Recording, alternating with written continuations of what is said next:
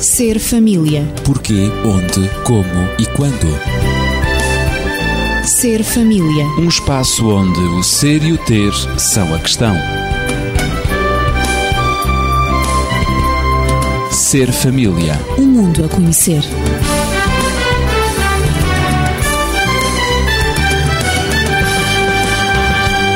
Dou-lhe as boas-vindas no nosso encontro semanal. Nós vamos continuar a tratar das diferentes linguagens do amor. Como habitualmente, estou acompanhado de Daniel Esteves, médico e terapeuta familiar, e Natividade Lopes, na pedagogia. Efetivamente, já abordámos nas diferentes linguagens do amor o toque físico, as palavras de afirmação e também o tempo de qualidade. Hoje surge a oportunidade de tratarmos de outra linguagem muito importante, os atos de cooperação. É que, para algumas pessoas a quem se disponibiliza tempo de qualidade, com quem até se mantém um toque físico adequado ou a quem se dirigem palavras de afirmação, podem sentir-se muito pouco compensadas nas suas necessidades emocionais porque a sua linguagem será outra. Daniel, o que será isso, afinal, de atos de cooperação? Temos necessidade de definir um pouco. Vamos tentar clarificar o conceito para que, inclusive, os nossos ouvintes nos possam acompanhar. Para determinadas pessoas, como foi dito, o tempo de qualidade, as palavras de afirmação podem ser importantes, mas não os mais importantes como transmissão, como comunicação dos sentimentos afetivos que animam essas pessoas. Daí que são pessoas muitas vezes que dependem em grande parte de que as coisas sejam feitas, apareçam feitas.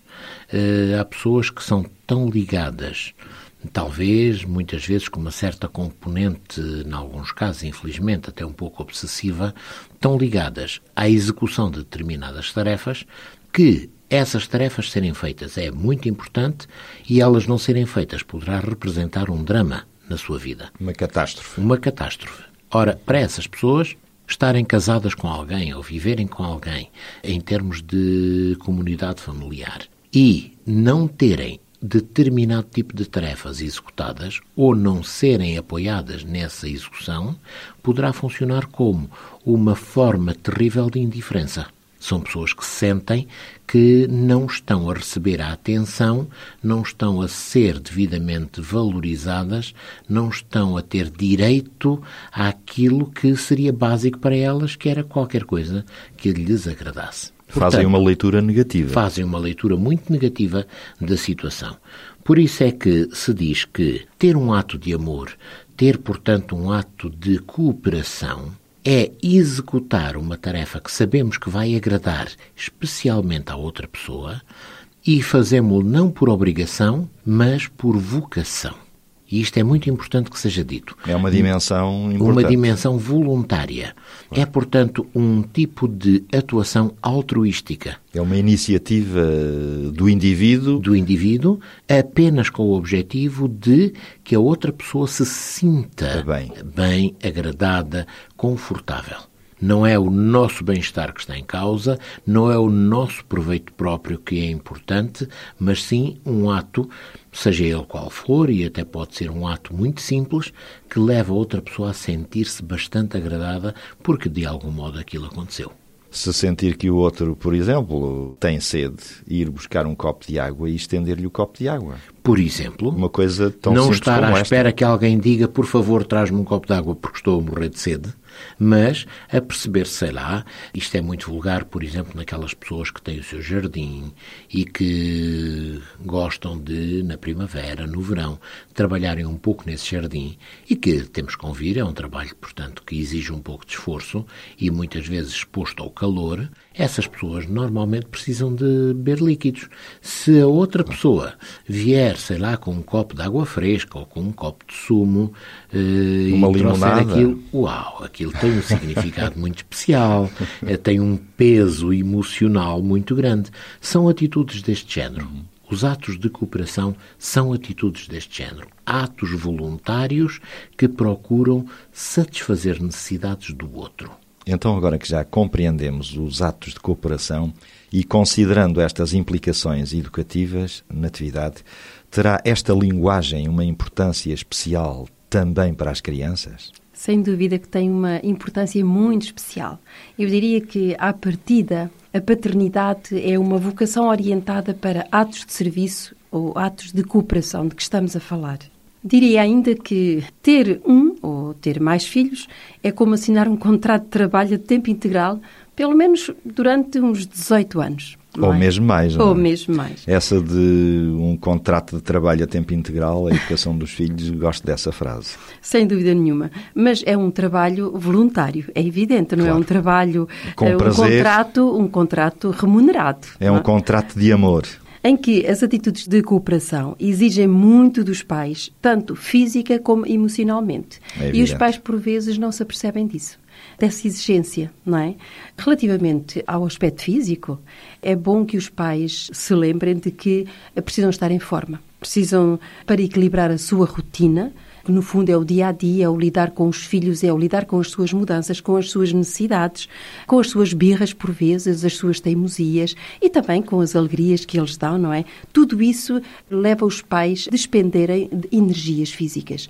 E, portanto, a saúde do casal, a saúde na maternidade e na paternidade é extremamente importante.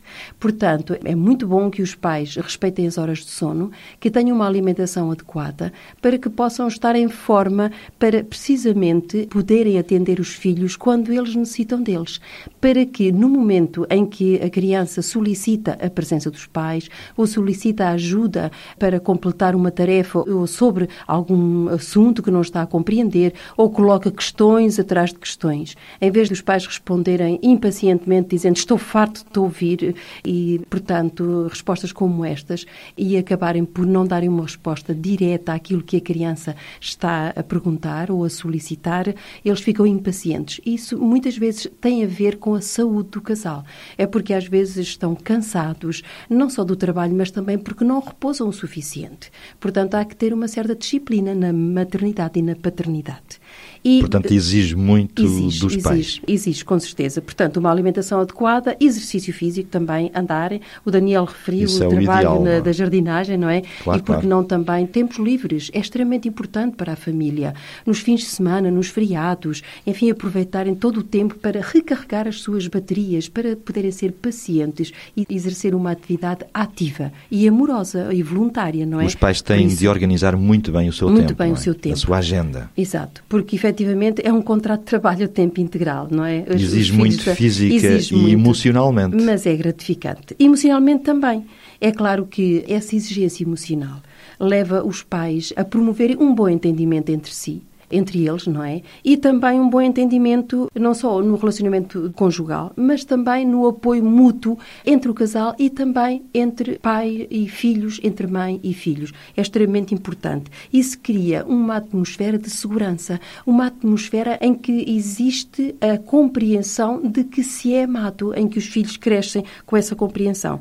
Portanto, na parceria do casamento, os cônjuges cooperam mutuamente e fazem coisas que agradam um ao outro para expressarem o seu amor. Já dissemos aqui. Mas em relação aos filhos, não é exatamente a mesma coisa. Não se fazem todas as vontadinhas que os meninos querem para expressar o amor. Há aqui uma nuance que eu desejaria salientar. Não é só fazer o que eles gostam, mas fazer o que é melhor para eles. Portanto, nestes atos de cooperação, os pais devem ter em conta que não é fazer tudo o que os meninos exigem, tudo o que os meninos pedem, mas sim fazer o que é melhor para eles. E por vezes é melhor dizer não a certos pedidos que eles fazem. Ou seja, fazer aquilo, os atos de cooperação em relação aos filhos, é fazer aquilo que eles ainda não conseguem fazer sozinhos. Obviamente que, vou dar alguns exemplos, é que não se dá a comida na boca a uma criança de 6 anos, não é? Mas uma criança de 2 anos pode ainda pedir a papinha na boca. Algumas já têm essa autonomia, mas não todas. Por exemplo, uma criança de 4 anos não se vai pedir que ela faça a sua cama, não é? A caminha da criança. Tem que se fazer a cama a uma criança de 4 anos. Isto é um ato voluntário de cooperação, de ajuda para o seu crescimento. Mas relativamente a uma criança de 8 anos, se lhe pedirmos que arrume o quarto, que arrume os seus brinquedos, que faça inclusivamente a sua caminha, que arrume a sua roupa, os seus sapatos, etc., portanto, é absolutamente normal. Aqui já não estão em causa os atos de cooperação voluntários em que os pais vão fazer coisas que os filhos não conseguem fazer, mas como a criança de 8 anos já consegue fazer isso, não compete aos pais fazê-lo. Portanto, compete dar-lhe autonomia e capacitá-los para que eles possam ser autónomos e independentes durante a sua vida. Mas talvez eu estava a lembrar-me, haverá talvez exemplos de atos que não são de cooperação, não é? Sim, Porque há- nem sempre algumas opções podem não ser muito positivas. Eu poderia também dar um exemplo. O chocolate é um alimento muito apreciado por crianças Será um e alimento, adultos. pergunto eu. Sim, portanto, tem as suas calorias, não é? Tem Claro, o açúcar, tem- as gorduras, claro. enfim, o cacau, tudo isso. Come-se, não é? Com agrado. Uhum. Bom, é evidente que é um alimento, por ser extremamente concentrado, é preciso ser comido doseadamente, portanto, não em grandes quantidades. Ora, é evidente que se uma criança gosta muito de chocolate e a mãe manda para o lanche da criança três barras de chocolate em vez de uma pequenina barra, se manda três barras em vez de uma, a criança fica delirante. Oh, a minha mãe pode É dizer, melhor gosta muito mundo." de mim porque fez-me a minha vontade, porque eu gosto muito de chocolate e ela sabe, e mandou-me três barras de chocolate em vez de uma, não é? A criança pode ficar delirante. Mas o que é facto é que a mãe não está a dar o melhor em termos de saúde, em termos de noções de consumo e também em termos de equilíbrio psicofisiológico. Portanto, a criança tem que ter uma certa disciplina nos seus desejos, naquilo que ela quer, naquilo Tudo que ela isso faz parte da educação. que ela mais ama, exatamente. E curiosamente, às vezes antes de terminar, gostaria de dizer que muitas pessoas entendem os atos de cooperação, que são os atos de ajuda naquelas coisas que as crianças não sabem fazer, utilizam esses atos como algumas formas de manipular os filhos. Ou seja, fazem-lhe todas as vontadinhas para que o menino sinta que a mãe gosta dele ou que o pai gosta dele ou que o outro adulto qualquer Sim, gosta sim. dele. Isso é muito fácil de acontecer. Não gostamos de contrariar as crianças. E especialmente quando elas são pequenas. Não gostamos de as ouvir chorar, de ficarem indispostas, etc. Ora, mas nesta fase, as crianças gostam muito de presentes e gostam muito das atitudes de cooperação, que nós lhe façamos certas coisas. Mas acontece que algumas vezes, quando as crianças crescem, elas aprendem a fazer essas mesmas coisas que nós fazemos por elas até uma certa idade e às vezes elas não querem mesmo que o adulto faça essas coisas, porque agora já sabem. E nessa altura há que respeitar o momento em que se sente que a criança quer ser autónoma. É nesse momento que o adulto deve deixar a criança Exatamente, fazer, ao seu jeito, não é? É evidente que há pais que não querem fazer isso, porque isso requer um pouco mais de tempo, requer atenção da parte dos pais. A criança Requer não vai acompanhamento. fazer acompanhamento. A criança não vai fazer a tarefa com a perfeição que o pai ou a mãe faz. Claro, está a Não é? aprender, não é? É evidente, ele está a aprender. E é aí que é necessária a tal paciência que eu referi há pouco. A educação requer, é um ato de paciência. Sempre, do princípio ao fim, sempre.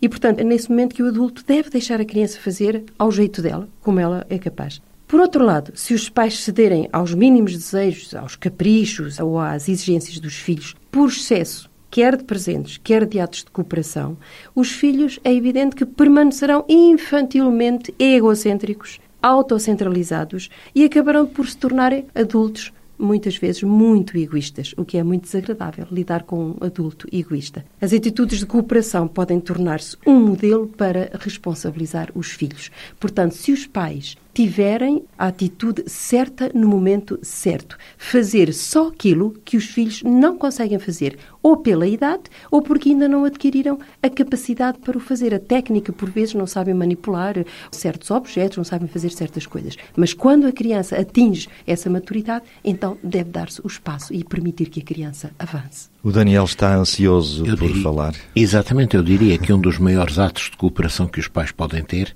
é exatamente ajudarem os filhos a aprenderem a fazer determinadas tarefas. Sem Muito dúvida. mais importante isso do que eles assumirem a responsabilidade da execução dessas mesmas tarefas. É o velho conceito, não é? É preferível dar a cana de pesca e ensinar a pescar do que passar a vida inteira a dar o peixe. Sem dúvida. Só que é evidente, os pais com a vida ocupada que têm, muitos renunciam a essa disciplina e preferem que a criança esteja para ali ocupada em tarefas aquela própria, numa brincadeira que por vezes não tem grande interesse, sobretudo para o desenvolvimento dela, do que estarem presentes e acompanharem a criança a desenvolver certas tarefas que ela ainda não sabe fazer e que por vezes as faz de uma maneira não muito equilibrada, não muito Eficiente. eficiente. Exatamente. Eu desejava lançar aqui uma questão mais, ao ouvir-vos, em especial a Natividade, esperar que as crianças façam determinados atos de cooperação não será que pode ser considerado como uma violência contra os próprios direitos fundamentais? Esta é a questão. Mas, antes desta questão, gostaria também de clarificar, ou que fosse clarificado, que hum, ao exigir os atos de cooperação, provavelmente seria uma boa forma de pôr todos a falar esta linguagem de amor, não seria, Daniel? Aparentemente dá a ideia que sim. E então digamos que a solução é simples. Vamos exigir, sei lá, ter um caderno de encargos e pronto, e todos falam esta linguagem e ninguém vai ficar infeliz porque a linguagem não foi falada e não satisfizeram as suas necessidades emocionais. Mas a prática parece que é um pouco diferente pois, às vezes. eu não é? continuo a utilizar a expressão aparentemente, porque na realidade nós somos muito mais complicados do que aquilo possa parecer. Eu confirmo que somos. Somos, somos. É o ser humano é complicado. É muito complicado. Nós muitas vezes não valorizamos tanto o ato de execução em si, mas valorizamos muito mais a espontaneidade com que esse ato é executado. Se eu pedir a alguém que me faça um trabalho, essa pessoa faz-me esse trabalho e eu, no fim de contas, sou capaz de pensar: oh, ele apenas fez porque eu lhe pedi. Agora, se essa pessoa, sem que eu lhe pedisse, vem e executa esse mesmo trabalho, tem um significado muito maior. Vejam bem, ela percebeu-se do que eu precisava e até se ofereceu, até fez aquilo que eu precisava na altura. Fazemos leituras das intenções. E exatamente, fazemos leituras das intenções. Imaginemos, por exemplo, um indivíduo que está a trabalhar para nós, a quem nós pagamos, inclusive. Esse indivíduo pode estar a trabalhar para nós e faz aquele mínimo. Estou-me a recordar, por exemplo, da experiência que tive há não muito tempo atrás com alguém que foi chamado à minha casa para fazer um trabalho que eu não poderia executar de maneira nenhuma. Faltava-me capacidade para isso. E a pessoa veio e começou a executar o trabalho. E poderia ter-se limitado a executá-lo dentro da forma mais simples e mais direta para o resultado, e no fim, olha, cá está, conta é tanto, muito obrigado, até à próxima antes desta. Mas não, a pessoa não só executou, como inclusive deu sugestões de como é que aquilo poderia ficar melhor, quer em termos estéticos, quer em termos funcionais. Isto quer dizer que a pessoa pôs naquilo que estava a fazer o seu gosto. E pode-se Pôs- dizer que era um bom profissional também. Exatamente. No fim, eu senti-me grato não só porque o trabalho foi feito, os resultados eram evidentes, mas porque foi feito com qualidade, o tal gosto que a pessoa pôs. Nas relações familiares, isto também acontece. Se eu preciso que a mesa seja posta, eu posso dizer, portanto, que um filho, sim senhor, põe a mesa, e ele pôs a mesa, bem ou mal pôs a mesa. Mas agora, se eu sou surpreendido porque não disse nada, e a certa altura vejo que o filho vem e começa a pôr a mesa, eu sou capaz de me dizer a mim próprio: Ah, interessante, vejam bem, ele está voluntariamente a Tomou a assumir iniciativa. Isso mesmo.